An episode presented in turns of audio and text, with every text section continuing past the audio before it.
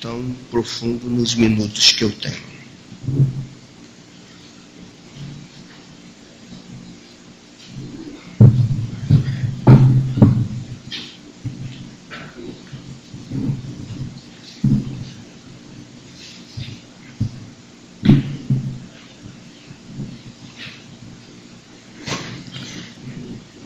livro de Jonas.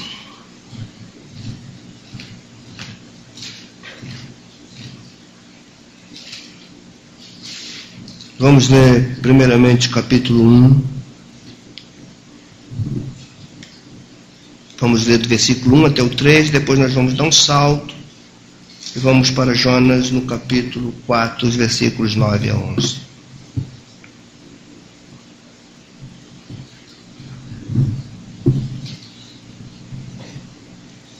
Assim diz a palavra do Senhor.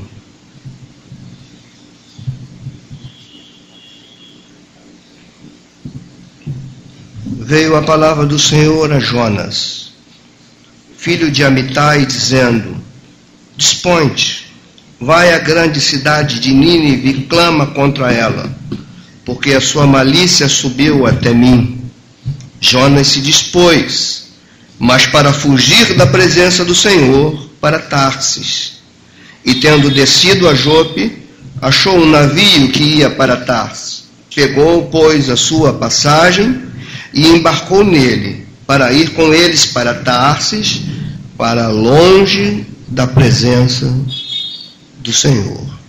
Capítulo 4 agora, vamos ler dos versículos 9 até o 11.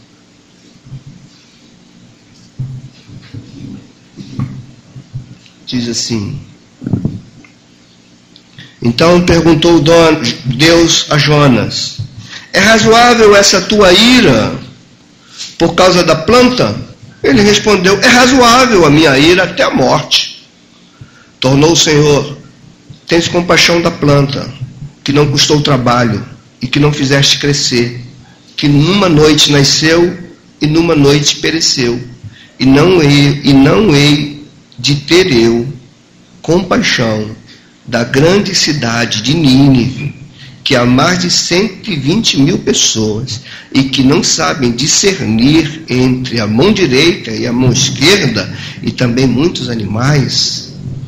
Senhor Deus, nós mais uma vez oramos a Ti, que precisamos da Tua graça para entender a Tua palavra. Precisamos da Tua graça para discernir o Teu desejo Precisamos do Teu Espírito iluminando nossas mentes e nossos corações. Senhor, fala com esta igreja por meio da minha vida. Sustenta esta igreja em tempos tão difíceis, em tempos em que há uma distância tão grande entre aquilo que a tua igreja crê e aquilo que a tua palavra ensina. Então, ajuda-nos a nos aproximar de uma fé autêntica, uma fé que respalda aquilo que somos como cristãos Fala comigo, fala com os meus irmãos, fala quem tu és para nós nesta noite, Senhor.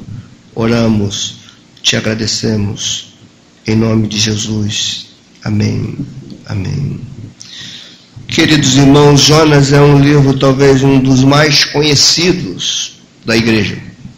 Antigo Testamento, dos profetas menores, certamente este é o livro mais comum na escola dominical da, no, no, no trabalho com as crianças, desde pequeninos que as crianças entendem, e, que nós entendemos ou conhecemos a história de Jonas, o profeta que foi engolido por um peixe. Né? Quem nunca ouviu falar disso? Então é um livro conhecido, sua história é muito conhecida. Agora, há algo muito significativo para a gente começar aqui a falar. Embora a história de Jonas seja muito conhecida, embora o profeta Jonas seja muito conhecido da igreja, é para nós ponto certo que podemos conhecer a história de Jonas, mas não conhecer o Deus que o livro de Jonas relata. A ideia da minha mensagem no livro de Jonas não é falar de Jonas, porque o propósito desse livro não é falar do profeta, embora a história do profeta esteja relacionada com uma mensagem. Esse livro fala de Deus. Esse livro fala de quem é Deus. Esse livro vai nos falar que Deus não é aquilo que a gente quer que ele seja. Esse livro vai nos ensinar que Deus não faz aquilo que a gente quer que ele faça. Esse livro coloca Deus no seu devido lugar e o homem no seu devido lugar. Esse livro também denuncia como nós podemos nos rebelar quando Deus age contrário àquilo que nós queríamos que ele fizesse. Então é um livro é, que nós precisamos entendê-lo à luz do que ele revela sobre Deus e não do que ele fala sobre Jonas, necessariamente. A história de Jonas você conhece. Ele era um profeta, profeta do Reino do Norte, provavelmente viveu no século 8 a.C., na época do rei Jeroboão II, esse fundo histórico é importante. É, Jonas vive numa época em que o poderio internacional era da Síria. A capital da Síria era Nínive. Os assírios eram cruéis, sanguinários, assustadores. Eles devastavam nações, levavam os povos prisioneiros, colocavam fincado em estacas. Aqueles que eles prendiam ficavam em estacas. Jonas, como qualquer israelita, tinha horror aos assírios, cuja capital era Nínive. Um ponto interessante do contexto de Jonas é que havia aí pelo menos 100 anos de conflito, de guerra e de domínio assírio mas no período de Jonas havia um tempo considerável em que a Síria e Israel não confrontavam-se, não havia guerra entre eles. Nesse tempo Israel prospera. Neste tempo o rei Jeroboão também prospera. Israel vai prosperando e Deus chama esse profeta. Esse, junto com o livro de Obadias, o livro de Obadias é uma mensagem a outra nação né? Nós vimos na semana passada, é uma, é uma mensagem à nação oriunda de Esaú, os Edonitas. O livro de Obadias. O livro de Jonas não é uma mensagem para Israel, é uma mensagem para Nínive. É uma outra profecia que é para fora, é para uma outra nação. Jonas então é chamado. Imagina você ser chamado que conhece a misericórdia do teu Deus, você é chamado a pregar na capital do povo que assolava o mundo. Você é chamado para ir pregar na capital, que é Nínive, da nação mais assustadora da época, da que mais se colocava medo nos outros na época. Esse profeta é chamado para pregar lá. Imagine você assim. E esse profeta conhecia é Deus, sua misericórdia, a forma de Deus agir. Ou seja, Jonas sabia no seu íntimo que ao pregar, se Nínive se arrependesse, Deus ia usar de misericórdia para uma nação sanguinária.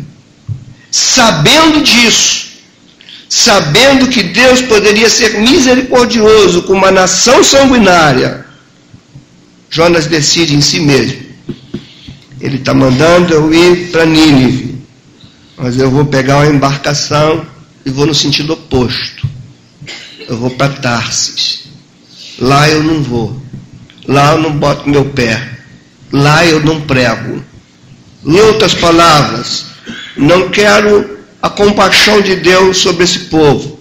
Não quero o arrependimento desse povo sanguinário.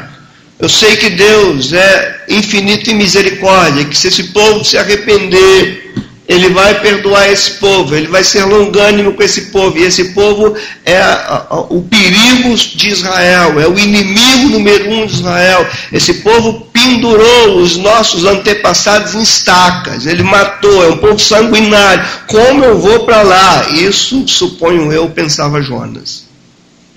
Ele pega uma outra embarcação, vai para Tarsis. No meio dessa embarcação há uma revolta no mar, em que os marinheiros ficam perturbados, marinheiros idólatras que tinham seus costumes, suas crendices. E eles de alguma forma sabiam que se o mar estava assim é que algum Deus estava revoltado. Quem era a pessoa que estava provocando a ira desse Deus.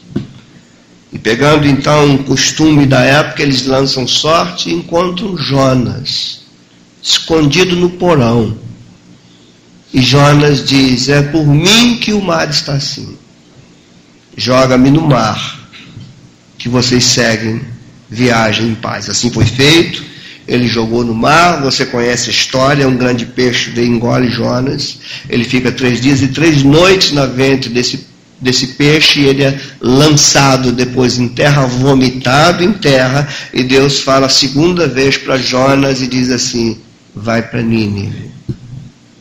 E ali ele vai, provavelmente a viagem dele de Jope para Nínive deve ter demorado aí meses de viagem, e ele chega lá, ele pregando, ele prega uma mensagem de juízo para Nínive. E aquele povo, assim como ele supunha, supostamente reconhece seu pecado, se com medo ou se com desejo de servir a Deus, a gente não sabe, provavelmente com medo dos deuses. Eles então mudam sua atitude e Deus usa de misericórdia com aquele povo. Final da história, Deus faz nascer uma planta num, num tempo de sol muito quente aquela tampa, aquela planta cobre Jonas, faz so, sombra sobre ele, ele desfruta daquela sombra, daquela planta que Deus fez crescer para proteger o profeta, e no outro dia Deus envia um verme para aquela planta, aquela planta morre, e Jonas fica sem aquela planta, e ele começa então a se compadecer da morte da planta, é quando Deus se revela a ele e diz: Você consegue se compadecer de uma planta que morreu, que você não fez nada para ela existir, e não consegue se compadecer de uma nação de 120 mil habitantes. Aqui está a grande lição do livro. O contexto. Embora, como eu disse, o livro fale muito do profeta e dessa mensagem espetacular, essa história espetacular, alguns, não poucos, é, dentre os cristãos hoje, liberais e alguns teólogos, dizem que o livro de Jonas é uma parábola, é uma lenda, é um mito, é uma ilustração de alguma coisa, mas não um fato. Porém, alguns teólogos e pensadores ortodoxos entendem isso como fato, que de fato aconteceu e que Deus é o Deus todo-poderoso para fazer isso. Dentre os teólogos que acreditavam na veracidade do livro de Jonas, tem um que vocês conhecem, chamado Jesus Cristo. Jesus falou do livro de Jonas. Jesus falou que ele era maior do que Jonas. Jesus falou que assim como Jonas passou três dias e três noites no ventre do peixe, ele passaria três dias e três noites no seio da terra. Ele viu em Jonas algum tipo da sua morte, da sua ressurreição. Então nós não estamos aqui lidando com mitos, pelo menos para aqueles que pensam de forma ortodoxa como eu penso. Eu estou lidando com fato, mesmo que esse fato não se encaixe na razão humana mas eu o interpreto à luz do poder sobrenatural e transcendente de um Deus que eu creio existir. O dia que a minha mente se sobrepor ao meu Deus, eu deixo de ser cristão. A minha mente é submissa a Ele. Nem sempre eu preciso entender cientificamente, eu preciso entender teologicamente, e é assim que eu tenho procurado tocar a minha vida. Muito interessante sobre o profeta Jonas, esse profeta fujão. Alguns dizem que o livro é um livro de grande mensagem missionária. Embora possa se tirar aqui princípios missionários, o livro não fala de missões. O livro não está falando de missões, o livro está falando de Deus, de quem é Deus, de como ele age, de como ele governa. O livro fala dos atributos de Deus. Não é um livro missionário, como alguns dizem. Jonas foi o primeiro missionário. Não, Jonas foi fujão. Mas ele, aí que vai um ponto legal, Jonas era um homem de uma grande reputação em Israel. Ele era bem visto, ele é citado no segundo livro dos reis, como um profeta de respeito em Israel. E olha o que ele fala de si mesmo, vamos ler aí o capítulo 1, de versículos 8 e 9, quando perguntam quem é ele, eles estavam afoitos por conta do mar se batendo. Então lhe disseram: Declara-nos agora, por causa de quem nos sobreveio este mal? Que ocupação é a tua? Os marinheiros perguntando a ele: De onde vens? Qual a tua terra? De que povo és tu? Olha a resposta dele. E ele respondeu: Sou hebreu. Ele não foge da sua identidade. Temo ao Senhor. E ele mostra o conhecimento que ele tem de Deus. Ele é o Deus do céu e fez o mar e fez a terra. Seria um homem de fé. Ele é um homem bem, bem é, é, recebido na sociedade israelita. Um homem respeitado. Porém, um homem que trazia em si um etnocentrismo forte. Ele trazia algumas mágoas muito fortes dentro de si, por isso que ele se nega a ir para Nínive pregar e prefere para ir para o lado oposto, até que Deus fala com ele profundamente. Queridos irmãos, o que, que esse livro nos ensina sobre os atributos de Deus?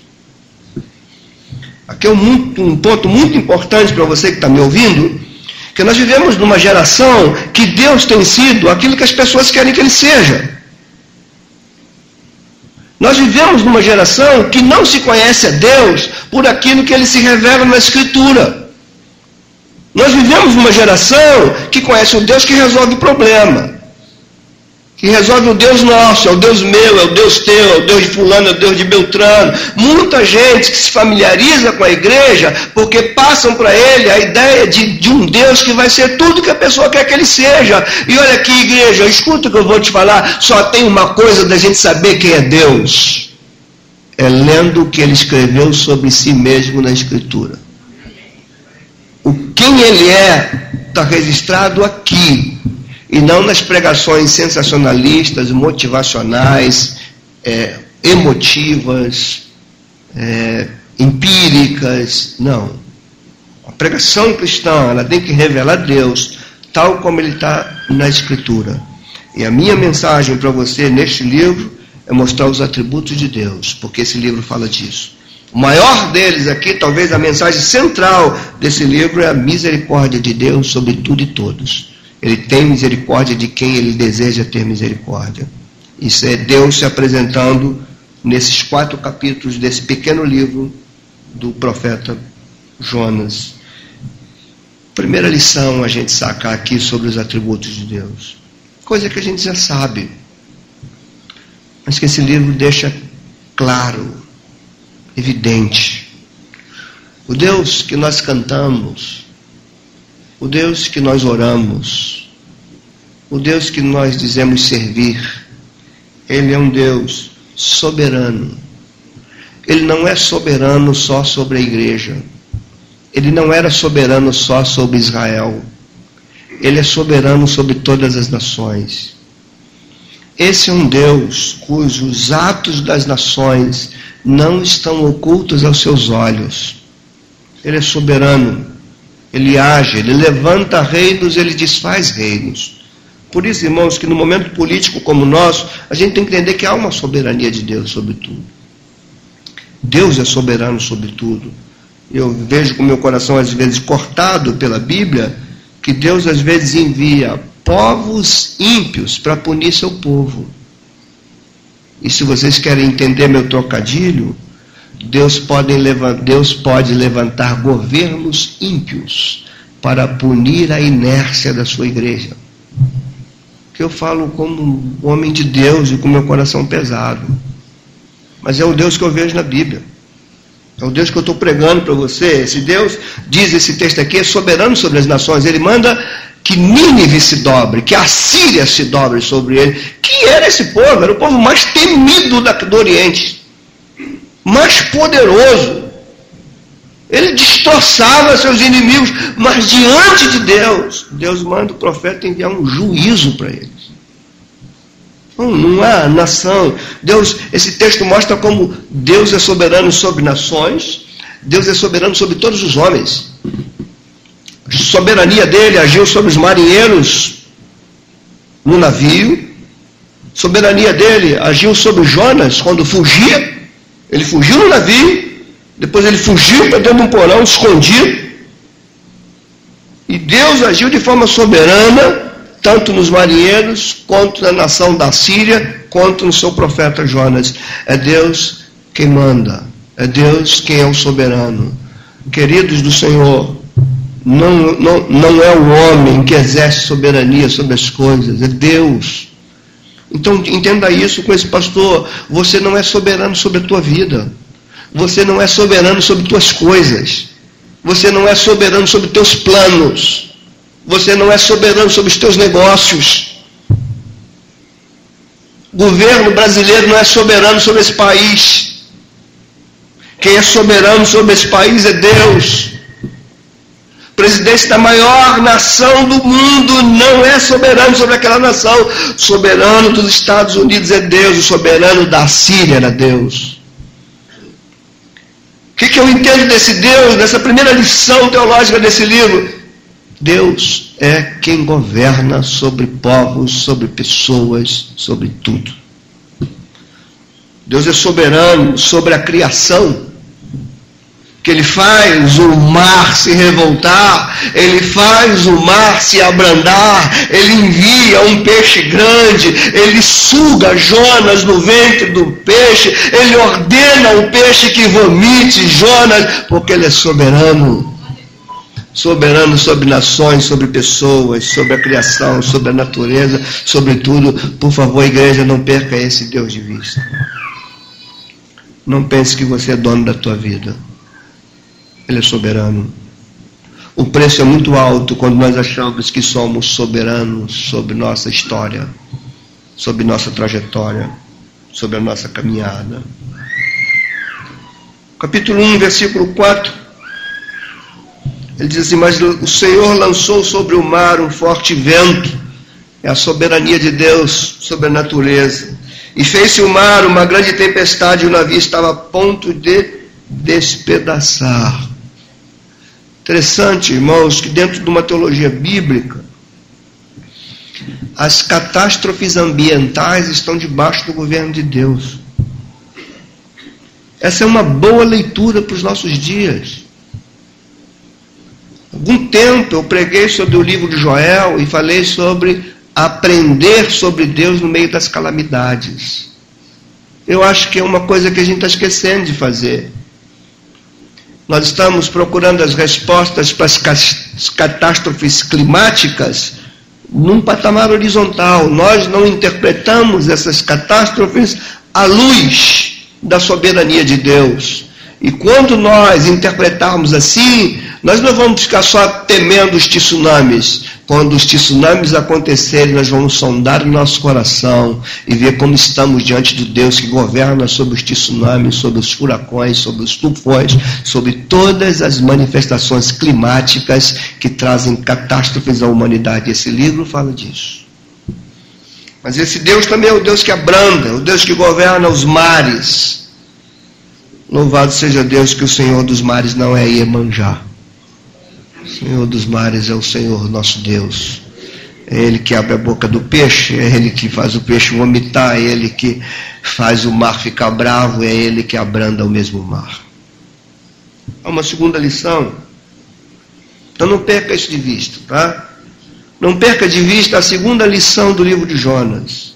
Deus que nós servimos, que nós oramos, que nós cremos na existência, que nós cantamos, é um Deus de justiça e de juízo. E eu creio que é outra coisa que a gente tem esquecido. Para nós, Deus é um Deus só de amor, um Deus de coraçãozinho, ó, romântico.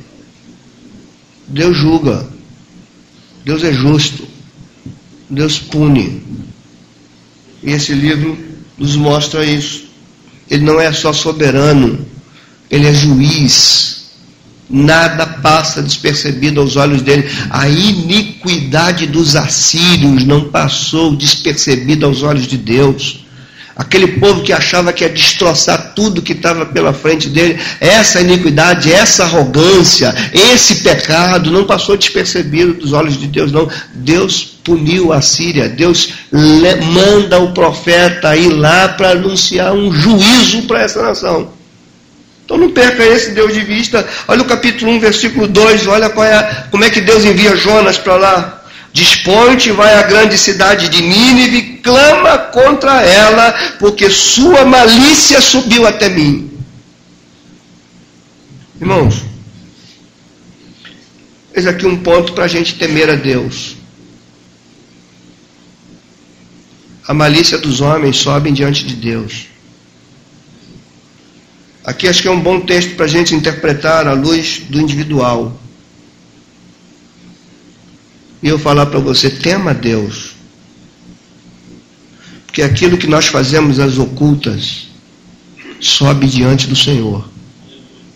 E Ele é Deus de justiça. Ele é Deus de juízo. Os assírios, por algum momento, eles pensavam que ia ser donos do mundo. Assim como os egípcios, assim como os babilônios, assim como os persas, assim como os romanos, assim como os gregos. E Deus derrubou todas essas potências, todos esses impérios, porque Ele é justiça e Ele é juízo. Ele exerceu juízo sobre Jonas, olha o verso 12.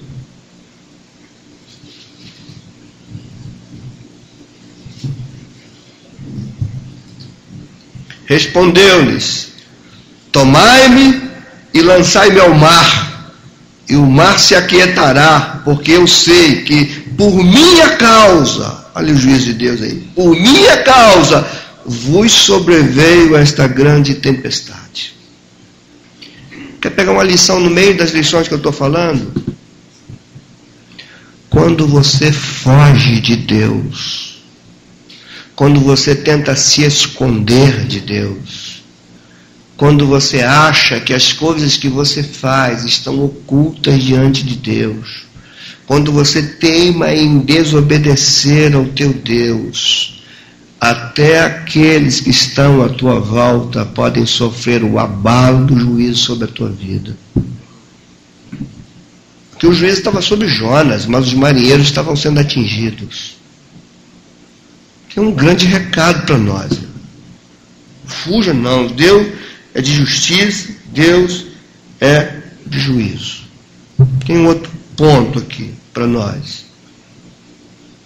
Esse Deus que é soberano, esse Deus que é justo e que executa o seu juízo, ele é um Deus onipresente.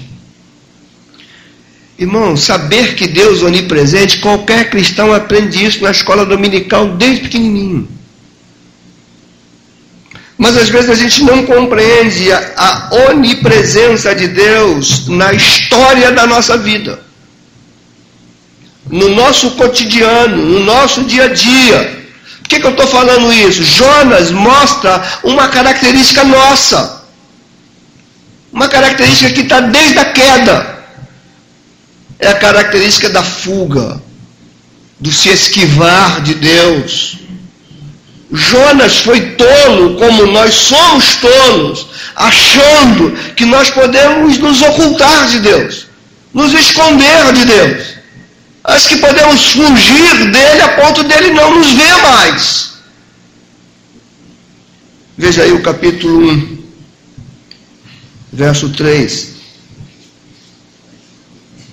Depois Jonas se dispôs, mas para fugir da presença do Senhor, para Tarsis, e tendo descido a Jope, achou um navio que ia para Tarsis, pagou, pois, a sua passagem e embarcou nele para ir com eles para Tarsis, para longe da presença do Senhor. Irmãos, quantos de nós temos pegado os nossos navios para fugirmos de Deus? Fugimos daquilo que Ele nos manda fazer. Fugimos daquilo que Ele está nos inquietando. Fugindo daquilo que nós não queremos fazer. Jonas foge. Mas eu acho que ele esqueceu que Deus é onipresente. Deus está na polpa do navio, Deus está no porão do navio, Deus está dentro do ventre do grande peixe. Deus está em Israel, Deus está em Judá, Deus está em Nínive. Deus está na tua vida, na tua casa, no teu trabalho, nos teus esconderijos, nas suas curvas, nos seus quartos escuros, nos seus navios de fuga. Deus não te perde de vista. Lembra do Salmo 139? Se eu subo, lá eu encontro. Se eu desço, lá ele está. Se eu fujo para um lado, eu encontro com ele. Ele é onipresente. Verso 5.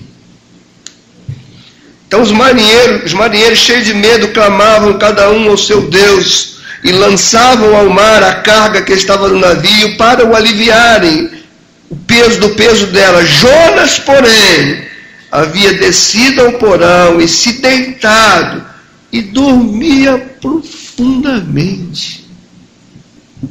Isso aqui é significativo.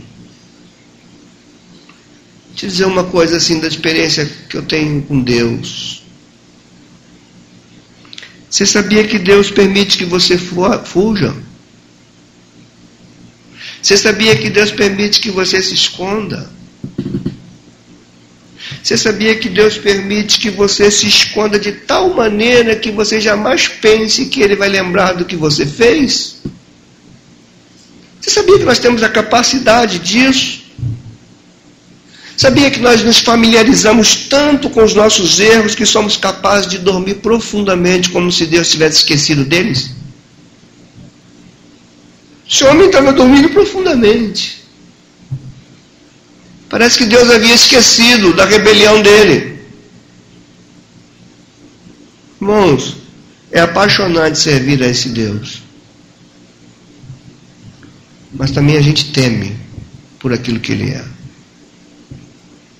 Você gostaria de ter um amigo por mais que ele seja sincero contigo, verdadeiro, por mais que ele, você saiba que ele nunca te quer mal, só quer o teu bem.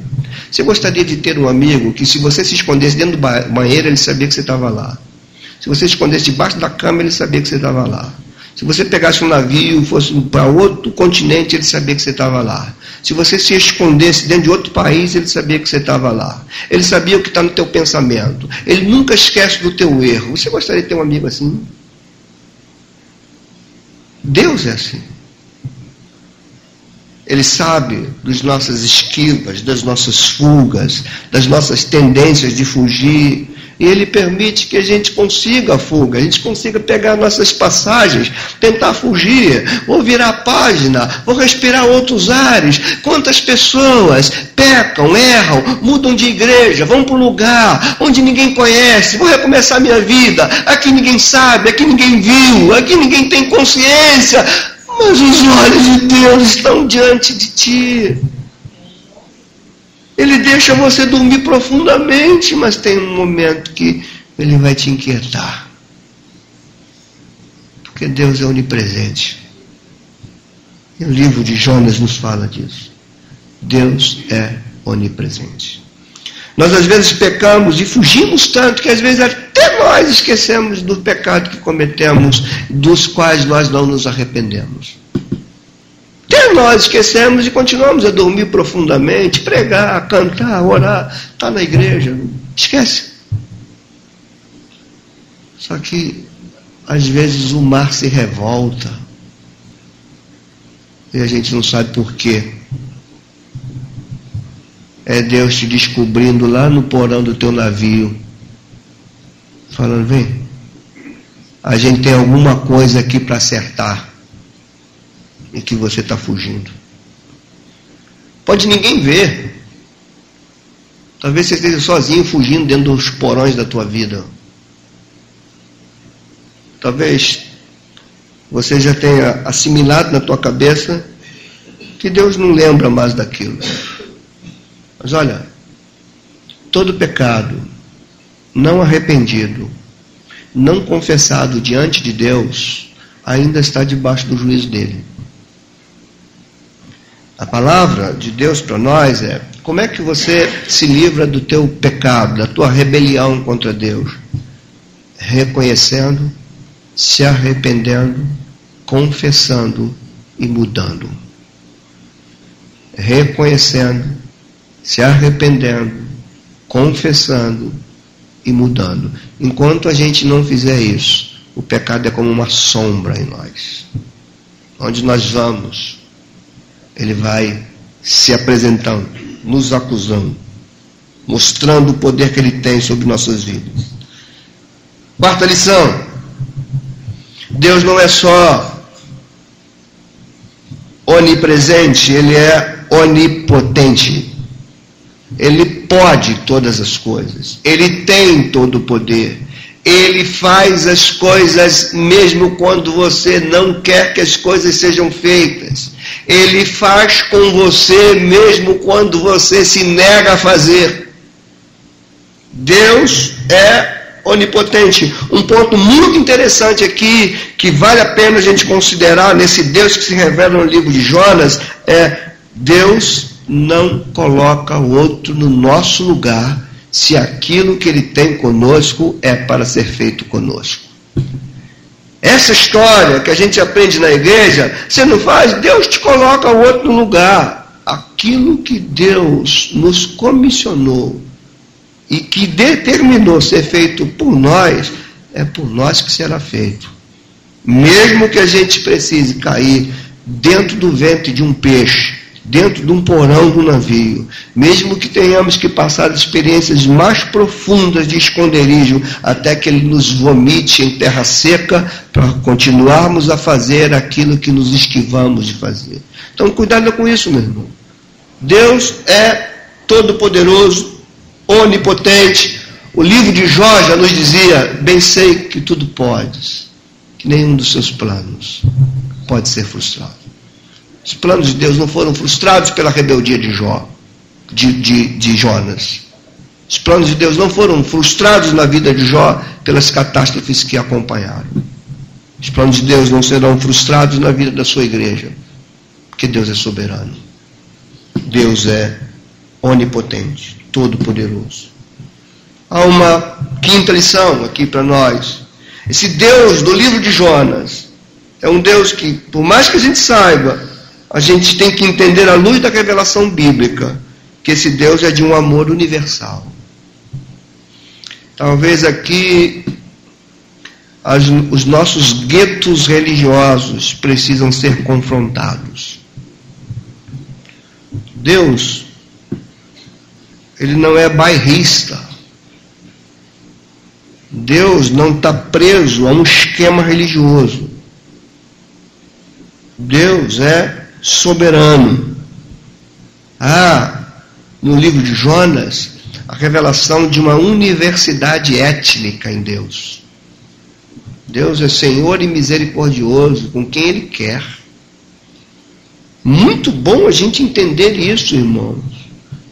Porque a gente viu na Bíblia, na narrativa bíblica, e presta atenção no que eu vou te falar. A gente viu na narrativa bíblica Deus punir o seu povo e ser misericordioso com o povo pagão. Porque Deus não se encaixa nos nossos esquemas. Uma igreja apóstata, como a igreja da nossa geração, ela pode estar debaixo do juízo de Deus, enquanto outras tendências religiosas estejam debaixo da misericórdia dele. Não estou falando de salvação, estou falando de misericórdia de Deus. Deus pode usar misericórdia por aqueles que você achava que não merecia ter misericórdia e punir o povo que acha que Deus tem que ser misericordioso com ele. Esse povo, esse livro mostra o amor de Deus que é universal. Jonas agiu aqui, como dizem alguns, como um falso patriotismo. Ele colocou a nação dele acima de Deus. Ele colocou Israel acima da soberania de Deus. E cuidado, irmãos, nós podemos cometer um erro desse. Colocar a igreja acima de Deus. A igreja não está acima de Deus. Deus está acima da igreja. O amor de Deus é sobre. Ele derrama o amor dele em quem ele quer. Misericórdia dele alcança quem ele quer. E aqui vale a pena a gente se abrir para se surpreender no céu. No céu a gente vai se surpreender, irmãos. Eu creio sim. Creio que a gente vai chegar lá e falar, cadê? Claro, irmãos, que eu estou falando de uma forma fictícia, tá? A gente chega lá e fala, cadê fulano? Ih, fulano não entrou não. Depois a gente olha e fala, ih, você aqui? É, eu. Você pensava que eu não vinha, mas eu estou. Que quem sabe de mim é Deus. Quem exerce misericórdia sobre mim é Deus. Deus não é preso a uma religião. Deus é Senhor de todas as coisas. Então, cuidado, igreja. O zelo religioso pode colocar a tua religião acima do teu Deus. Jonas fez isso. E o livro de Jonas está nos mostrando que o amor de Deus não é exclusivista. O amor de Deus é universal. Israel não possuía o monopólio da graça de Deus, assim como a igreja não possui. Deus derrama a graça dele a quem ele quer. Aqui a gente lembra da palavra de Obadias, o perigo de alimentar a cultura do ódio, do revanchismo, do ressentimento. Paulo vai dizer que Deus tem povos, que tem filhos em todos os povos judeus, gentios, bárbaros, escravos, livres, misericórdia de Deus, a gente ainda vai surpreender muito. Precisamos abrir o nosso entendimento para o Deus que a Bíblia revela. O último ponto das nossas lições. Esse livro nos ensina que Deus é grande, infinito em misericórdia. Esse livro nos ensina que não há um pecado, por mais grave que seja, que uma vez arrependido e confessado, não faça com que o pecador não desfrute da infinita misericórdia de Deus. A gente viu aqui neste livro Deus sendo misericordioso com Jonas. A gente viu nesse livro Deus sendo misericordioso com os marinheiros. E a gente viu nesse livro Deus sendo misericordioso com os ninivitas. Jonas vai pregar uma mensagem de juízo. Por exemplo, capítulo 3, né, verso 3, aquele, depois dele ser é, é, vomitado pelo peixe, no verso 3, diz assim: Levantou-se, pois, Jonas e foi a Nínive, segundo a palavra do Senhor. Ora, Nínive era cidade muito importante diante de Deus e de três dias para percorrê-la. Começou Jonas a percorrer a cidade de caminho de um dia e pregava e dizia: Ainda 40 dias e Nínive será subvertido. Era um, um arauto proclamando juízo. É, e ávido para que o juízo de Deus viesse contra Nínive. No entanto, verso 5 os ninivitas creram em Deus e proclamaram um jejum e vestiram-se de panos de saco, desde o maior até o menor. Chegou esta notícia ao rei de Nínive. Ele levantou-se do seu trono, tirou de si as vestes reais, cobriu-se de pano de saco, assentou-se sobre cinza, fez-se proclamar e divulgar em Nínive, por mandato do rei e seus grandes, nem homens nem animais, nem bois nem ovelhas provém coisa alguma, nem os levam ao pasto, nem bebam água, nem sejam cobertos de, mas, mas sejam cobertos de pano de saco, tanto os homens como os animais, e clamarão fortemente a Deus e se converterão, cada um do seu mau caminho e da violência que há nas suas mãos. Quem sabe se voltará a Deus e se arrependerá e se apartará do furor da sua ira, de sorte que não pereçamos. Viu Deus o que fizeram, como se converteram do seu mau caminho, e Deus se arrependeu do mal que tinha dito que lhes faria e não fez. Deus é Deus de misericórdia. Nínive fez.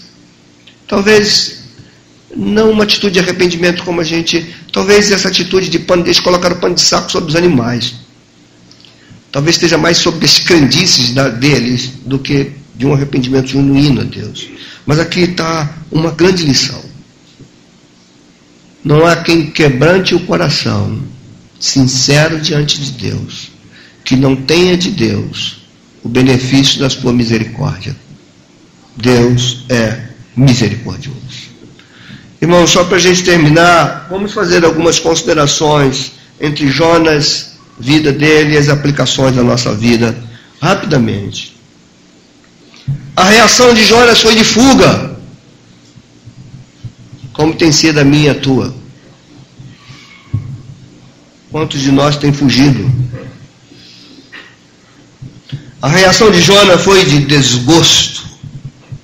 Jonas teve desgosto quando Nínive se arrependeu, irmãos. Isso é um ponto aqui. Lê capítulo 4, verso 1. Depois de falar do arrependimento de Nínive, olha como o profeta reage com isso. Desgostou-se Jonas extremamente e ficou irado. Está tá vendo alguém aqui desgostoso, triste, irado com um povo que se arrepende. Sabe de uma coisa, irmãos? Às vezes nós queremos ser mais severos do que Deus. Às vezes nós queremos ser a própria mão de Deus. Às vezes nós temos sangue nos olhos. E a gente tem que repensar nosso cristianismo, nossa fé. Há algo em Jonas que devemos comparar conosco. A reação de Jonas levou Jonas a um diálogo com Deus. Veja comigo o verso 6 aí do capítulo 4. Então fez o Senhor Deus nascer uma planta que subiu por cima de Jonas. Aqui esse é o desfecho do livro. Para que fizesse sombra sobre a sua cabeça a fim de o livrar do seu desconforto. Jonas, pois, se alegrou em extremo por causa da planta. Mas Deus, no dia seguinte, ao subir a alva, enviou um verme, o qual feriu a planta e esta se secou. E nascendo o sol, Deus mandou um vento calmoso oriental, o sol bateu na cabeça de Jonas, de maneira que desfalecia, pelo que pediu para si a morte, dizendo: Melhor me é morrer do que viver. Então perguntou Deus a Jonas: É razoável essa tua ira por causa da planta? Deus tem umas formas de falar conosco que é impressionante. Ele está muito chateado porque a planta que fazia sombra sobre ele morreu. A planta que Deus fez colocar sobre ele uma sombra, Deus fez essa sombra, essa planta morrer, essa sombra ir embora, o sol queimar na cabeça de Jonas, Jonas desejar para si a morte, e vem Deus e pergunta assim: Jonas, é razoável a tua ira por causa da planta? Essa foi a pergunta intrigante de Deus. E ele respondeu: é razoável. Olha o que, ele diz para Deus aí no verso 9: é razoável a minha ira até a morte. Tornou o Senhor, o diálogo cresce entre Deus e Jonas. Tornou o Senhor, tu tens compaixão da planta, Jonas que não te custou trabalho. Fui eu que fiz nascer essa planta. Fui eu que fiz cobrir sobre você. Preste atenção numa coisa aqui que eu falo com meu coração ardendo. A gente precisa tirar da nossa mente a cultura de aquilo que Deus nos deu, Ele nunca nos tira. Esse texto quebra com isso. Cuidado, irmãos. O Deus que dá é o Deus que tira. E às vezes, quando Ele tira, você se compadece mais do que Ele tirou da tua vida do que aquilo que tem sido tirado das mãos dele. Aqui Deus está querendo fazer Jonas pensar mais profundamente sobre os valores que vem na frente, os valores da vida, que é prioridade. Verso 10 de novo: Tornou o Senhor, tens compaixão da planta que não te custou trabalho, o qual não fizeste crescer, que numa noite nasceu e numa noite pereceu. Jonas, você tem compaixão disso, você não me conhece. Então, se você tem compaixão de uma planta que morre de um dia para o outro, será que eu não posso ter compaixão da grande cidade de Nínive? Uma balança diferente da minha, Jonas. Teus valores são diferentes dos meus. Você é capaz de se entristecer como uma planta, mas não se entristecer com pessoas. Você é, é capaz de se entristecer com um bem que se vai do que com uma vida que se vai. Você está colocando coisas no lugar de gente. E aqui é para nós abrirmos o nosso entendimento, meus queridos e amados irmãos. A ordem da criação é primeiro Deus, depois as pessoas, depois as coisas. A gente vê a nossa geração, as pessoas, elas lutam mais, militam mais sobre as questões ecológicas do que sobre as questões da vida humana. Tem pessoas que choram mais com a morte do animal do que a morte com o ser humano. Tem pessoas capazes de entrar em crise a ver um animal atropelado e passar indiferente com alguém que está coberto com um plástico na rua. Precisamos rever os nossos conceitos, porque o Deus que nós servimos tem escala de valores. As coisas nunca estarão na frente das pessoas. Pastores precisam pensar assim, líderes eclesiásticos precisavam pensar assim. Que colocamos, às vezes, as funções eclesiásticas acima das pessoas que as ocupam. Isso é um erro teológico, um erro de fé. Jonas faz esse diálogo e, e nos traz esse grande ensinamento. Irmãos, lembra da parábola dos dos trabalhadores. Jesus convoca os trabalhadores, um começa na primeira hora, outro na outra hora, outro, aí o outro começa já no finalzinho. Você lembra disso? Aí aquele que começa lá no finalzinho ganha o mesmo daquele que começou lá no início. E aquele então diz que Deus é injusto. A parábola diz: Como é que eu sou injusto? O que eu tratei contigo eu não estou te pagando. Então eu sou justo. Só que eu sou justo e misericordioso. Eu quis dar para este o mesmo que dei para você. Eu não sou injusto contigo, eu sou justo contigo, misericordioso com esse. Final dessa parábola, o Senhor diz: É o teu olho mau porque eu sou bom? E às vezes nós somos assim. Esse livro nos ensina coisas preciosas sobre quem é Deus em contraste de quem nós somos. Aquilo que Deus é capaz é aquilo que nós somos capazes de fazer. Um contraste grande de ensinamento. Olha bem para mim aqui. Aqui tem cristãos, aqui tem gente envolvida com ministério, tem líderes, tem pastores, tem jovens, tem adolescentes, tem aqueles que estão se chegando para a igreja, que estão ouvindo. Vou dizer Cinco razões para você não fugir de Deus. Cinco razões das, das que eu preguei. Ao invés de fugir, chega-se a Ele. Não fuja de Deus. Achega-se a Deus, porque Ele é soberano. Não fuja de Deus. Achega-se a Deus, porque Ele é justiça e juízo. Não fuja de Deus. Achegue-se a Deus, porque Ele é onipresente. Não fuja de Deus, achegue-se a Deus, porque Ele é onipotente. Não fuja de Deus, achega-se a Deus, porque Ele é infinito em misericórdia. Reveja a tua vida. Pensa a forma como você entende Deus, a forma como você está entendendo a você mesmo, a forma como você age e reage.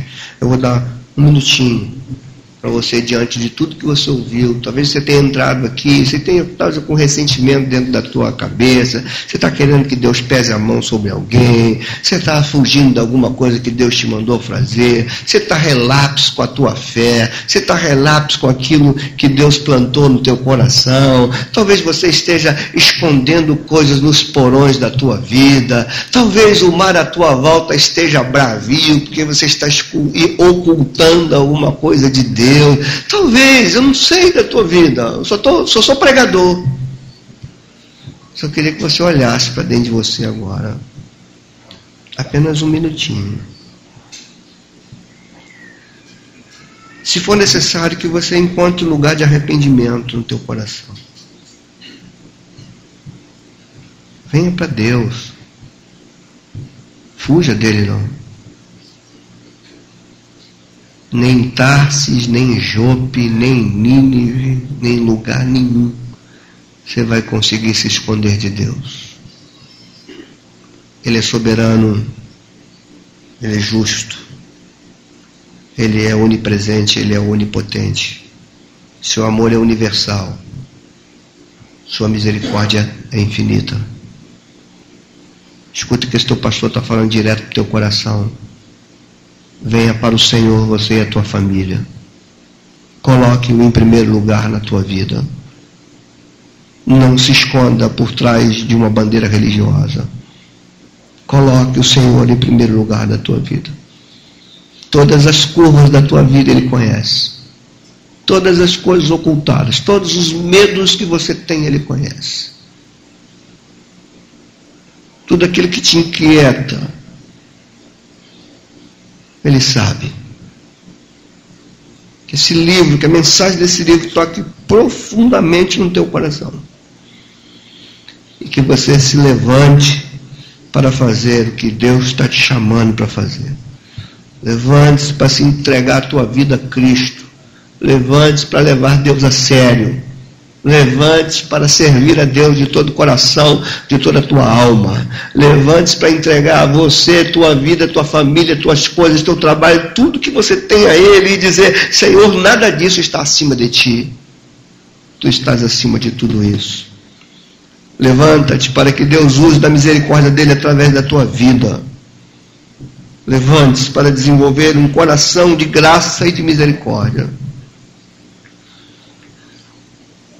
Valorizar tua fé, desenvolvê-la. Ser fiel, constante, não fugindo, escondendo-se. Coloque-se diante de Deus, não fuja dele. Não deixe teu ego te dominar.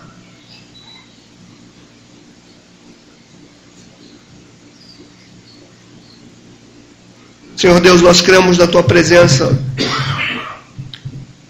neste lugar, porque a tua palavra foi pregada. Tua palavra foi pregada de forma pura, limpa, sincera.